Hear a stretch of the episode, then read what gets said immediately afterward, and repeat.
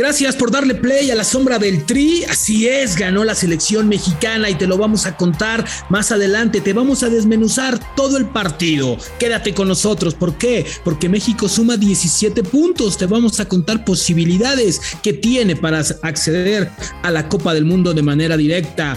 También te vamos a contar quién fue el mejor, quién fue el peor, quién se equivocó, quién la regó, quién la cajeteó obviamente en el partido frente a Jamaica. El rival, muy débil, muy débil, pero puso en jaque a México. ¿Te gustó cómo festejó Martino? No, no era un campeonato del mundo. Fue un gol, un gol que le dio respiro, que le dio minutos, que le conserva la chamba, porque si no el regaño iba a estar bastante candente. Vamos a hablar de los rivales, cómo va Estados Unidos, cómo va Canadá, Panamá, ay nanita, qué miedo da, ¿verdad? Pero es la zona de CONCACAF. Así arrancamos un episodio más de La Sombra del Tri con todos los detalles del México-Jamaica a distancia, pero con la mejor, la mejor cobertura desde aquí. ¿Y qué creen? ¿Se nos había olvidado? No, señores. Bien por Vega, bien por Herrera, bien por el Tecatito, bien por el cuadro mexicano que ganó su partido. Esto es La Sombra del Tri, un podcast con Rubén Rodríguez, exclusivo de Footbox. Bueno, ¿cómo están, señores? Qué gusto estar con ustedes en La Sombra del Tri, episodio número 56 ya. Y bueno, pues qué mejor que hablar de un partido de selección mexicana de fútbol, ¿no? Muchos les gustó, a otros no, otros fue un equipo débil, la zona, en fin, críticas y todo, ¿no? Hay que destacar muchos puntos, pero yo destaco uno, el más importante que era ganar. Se los dijimos el día de ayer, se los platicábamos. ¿Por qué no pensar, por qué no imaginar? Y no estamos futureando esta parte de por qué no imaginar cosas chingonas. No, no, no, no, no, no. Es por qué no pensar que México podía ganar. Y más que nada por tres cosas, por la necesidad, por la presión y porque realmente son mejor equipo. Pero bueno, al verlos en la cancha 80 minutos, parece que el equipo le pesa la presión, ¿eh? parece que el equipo le pesa la presión. Yo voy a contar un tema que no contamos en el teaser, pero que es bien importante, y es un tipo que se acaba de incorporar, un tipo español. ¿Se acuerdan cómo matamos al señor Osorio por el coaching? ¿Se acuerdan cómo matamos a Osorio por trabajar el aspecto mental? Lo que ayer pasó es un tema mental, y creo que la selección hoy con el que acaba de llegar, que va a trabajar también la parte de coaching y que se une al Tata Martino, tiene que ser la parte a trabajar. Porque lo de ayer, híjole, estadio a puerta cerrada. La cancha no se veía mala, al menos a mi parecer desde la televisión no se veía mala.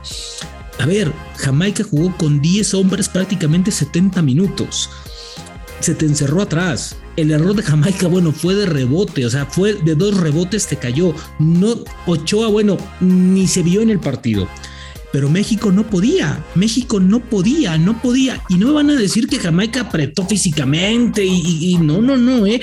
Yo creo que va más que nada en que México no sabe jugar los temas mentales. Y yo les voy a platicar algo. Hace mucho tiempo, en alguna charla de café que tuve con eh, Juan Carlos Osorio, me decía, ¿sabe qué, Rubén? lo más importante que tiene que trabajar México es la cabeza. Decía, ¿cómo la cabeza, profesor? Dice, sí, la cabeza. México tiene gran, gran calidad, pero la cabeza es donde no está funcionando. Si México controla los nervios y trabaja la cabeza, México puede hacer grandes cosas. El tema de México es mental, no futbolístico.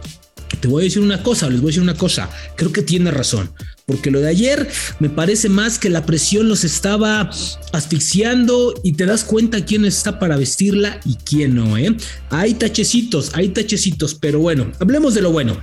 Yo me voy a quedar con el festejo del señor Tata Martín. Eso sí, mira, ay, mi querido Agus, productor, ay, te encargo una bonita canción bonachona porque festejó chulo, festejó hermoso como se debe. Es más, festejó más que Vega y festejó más que el propio Henry, que por cierto, qué mamey está el Henry. Qué bueno que festejó el Tata Martino así que, a ver, volteaba y nadie no, nadie lo abrazaba, no sé si estaba lejos por la pista y que dividía, pero bueno, festejó.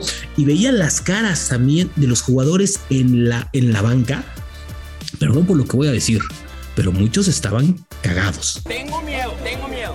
Estaban cagados, ¿o no, productor? Le pasaran la toma así y tú veías la carita, híjole, mi romo, ah, caray, ¿eh? Esa cara no la tenía cuando portaba el azul. Hoy trae la de rayas, no se le vaya a contagiar ahí, ¿eh? Estaban, híjole, cuidado con esas caritas, ¿eh? Porque me parece que no es así como se debe de jugar en selección mexicana. Pero bueno, me quedo con el festejo del Tata Martino. ¿Por qué? Porque me queda claro que libera presión, que le da tranquilidad para trabajar, para encarar los dos partidos. Obviamente, imagínense el regreso con tres puntos más. Me parece que está importante, son 17 puntos. Por eso yo pongo en primer lugar el festejo del Tata Martino y que libera presión para bien de la selección mexicana y para bien de su continuidad. Y bueno, continuamos con esto. A ver, después de lo del Tata Martino, me parece que lo más importante de México fue ganar el partido. ¿Cómo? Como fuera, con el resultado, con las formas. A ver, no nos pongamos exquisitos, no nos pongamos deliciosos de, no, es que México juega, sí, juega feo, juega mal, pero a ver, señores, hoy necesitábamos puntos, o México necesitaba puntos, y era sacarlos a como lugar, a como diera lugar. No había forma, no había forma de jugar bonito. Bueno, o sea, ¿cómo van a jugar bonito si había un antecedente de un año y medio que México no juega bien al fútbol? Bueno, pues hoy por lo menos sacaron este carácter. Yo creo y voy a destacar mucho la gran actuación de Héctor Herrera. ¿Y por qué la de Héctor Herrera?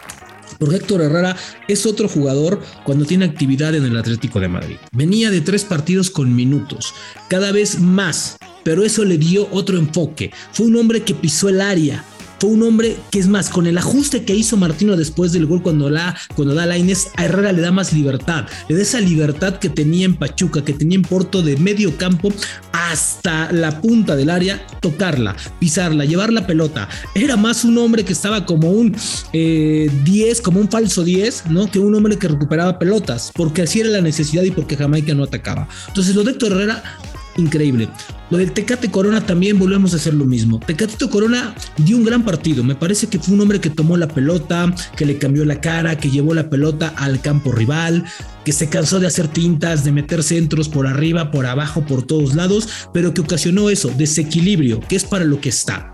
Ahora, tiene que ser más determinante, porque los partidos que vienen ya lo conocen, tanto Panamá como Costa Rica lo conocen y no le van a dar tantas libertades para tener la pelota, le van a pegar más, le van a, le van a estar haciendo el 2 por 1 entonces tiene que meter el centro como debe de ser a la zona importante, porque va a haber muchísima congestión de defensas y México tiene que entender eso, que le van a jugar a defenderse, ¿eh? le van a jugar en el Estadio Azteca como los espera, al pelotazo, entonces va a tener la pelota, entonces esperemos que México sea así. Y del otro lado, creo que Alexis Vega, volvemos a lo mismo y lo voy a reiterar. Alexis Vega para mí, sano y jugando con minutos en Chivas, es el jugador más importante de su generación. Es un jugador que dispara, que tiene los dos perfiles, que mete centros, que remata, que tiene gol, que pide la pelota, que no se esconde. Entonces, me parece, me parece que es un hombre importante y que ayer cumple con esta función. Cumple muy bien. Ayer nos extrañó Irving Lozano por momentos. Me parece que, que este partido le quedó perfecto, ¿no? Por ahí intentó una pelota. Yo me doy cuenta cuando, y ustedes se dan cuenta también cuando un jugador quiere estar y quiere sumar, cuando hay una falta a dos centímetros del área y dice yo acabo de meter dos pedazos de goles en la liga y a ver, me vale madre, me das la pelota, me das la pelota guardado, Funes Mori, quien quieras, la pelota es mía, güey, yo voy a tirar. Es cuando el jugador toma la personalidad y el rol que se le tiene que dar. Entonces, Creo que Alexis Vega también hay que ponerle palomita porque creo que cumplió con un muy buen partido. Laines entró con más ganas, con más deseos que a veces que con la claridad. Pero a ver, cuando la agarra el tipo, se nota que tiene la inteligencia, se nota que sabe a dónde va, se nota qué quiere hacer con la pelota. Lamentablemente atacaba a México con tres o cuatro, pero abajo había ocho o nueve defensores, ¿no? Y a ver, y pues Laines es como yo, chaparritos, somos chiquitos, entonces pues son, son dos, es casi casi un gigante, ¿no? Pues a ver, volteas y le ves la cintura, ¿no? Por no decirles otra cosa cuando volteas. Entonces, me parece que Laines también cumple muy bien con ese factor y es un tipo que tiene un buen partido. Algo, algo importante que hay que destacar fue la actividad que tuvo México. Después de ese error, ya no llegó nadie, ¿no? Se encerraron atrás, metieron el camión y después de México fue avanzando poco a poco. Creo que a mí me faltó, a mí, a mí me hubiera gustado ver a Eric Gutiérrez. Creo que otro hombre que podría llevar muy bien el medio campo hacia adelante la pelota. Entonces, creo que en ese momento México reacciona, se compone bien. Otra cosa que quiero destacar y que, creo que es importante, hoy sí hubo reacción. Martino de inmediato se puso a ver, güey, necesito goles, necesito puntos, no me importa cómo. Pum, tres cambios de bola, órale, vámonos, adiós Funes Mori, ahí nada de que yo sé, nada, nada, vámonos. Tres cambios, necesito empatar esto, necesito reaccionar y adelante. México tuvo capacidad de reacción, ¿Cumple México? Para mí sí. Para mí sí. Yo no voy a poner una calificación alta, tal vez sí. ¿Sí? Y no me maten, señores, pero no es momento de exigir, no es Brasil, no es Argentina, ¿sí? no es Francia, no es Alemania. Necesitaba cumplir y cumplió.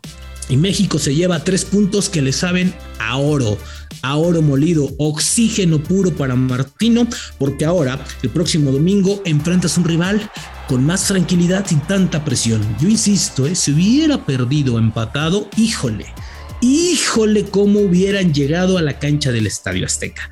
Hubiera sido, híjole, ese domingo, de esos domingos largos, largos, largos, ¿no? Como misa de basílica y en el así de, ay, güey, ¿cuándo va a acabar esto? Entonces yo creo que va por ahí. Y sí quiero destacar otro punto antes, antes de hacer una pausa. El arbitraje. Ay, qué cosa. Qué cosa.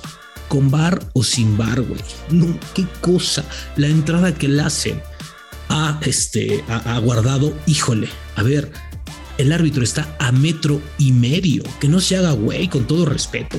El arbitraje de CONCACAF, toda la CONCACAF, para que no se me enoje nadie, toda la CONCACAF, con bar y sin bar, es una vergüenza es malo, no tiene personalidad, no tiene carácter, si es local. Voltea a salvar y voltea a ver como si me van a regañar por marcar, por sacarle la roja. Ay, güey. Y sí, productor, sí. Y, también era penal para Funes Mori. No, digo, no, no hay que ponerse la camiseta. Pero, güey, sí era penal. A ver, ¿cuál carga con el hombro? No me jodas. Si, la, si, si le pega en la, en la columna y abajo del, del, del dorsal híjole, el arbitraje me parece, carga por la espalda, exactamente mi gusto. Me parece, me parece que el arbitraje tiene que mejorar mucho y no, lo, y no va a cambiar con el uso o no uso del bar. ¿eh? Tiene que mejorar mucho y sobre todo tiene que tener, ser menos localista para que así los resultados sean para todos. Así de que bueno, pues así yo me voy, yo cierro con esto, con el arbitraje, qué malo es en la zona. Y bueno, para cerrar las cosas buenas, México gana, México gana tres puntos, suma puntos, México encuentra un poco más de, tranquilidad, ¿no? Y creo que eso le va a ayudar muchísimo para enfrentar a Panamá y Costa Rica. La mala para México, no tienen margen de error, ¿eh? No tienen margen de error para el domingo ni para el miércoles en la cancha del Estadio Azteca. Habrá dos mil personas, que no es un margen importante, pero lo mejor es que tienen la confianza. Bien por Martino, que ha sacado justicia, y eso sí, algo importante, Gerardo Arteaga no hablamos de él, pero las tres pelotas que tocó las tocó muy bien. Y bueno, así el episodio 56 de La Sombra del Tri. Nos vemos y nos escuchamos la próxima semana. La Sombra del Tri con Rubén Rodríguez, podcast exclusivo de Footbox.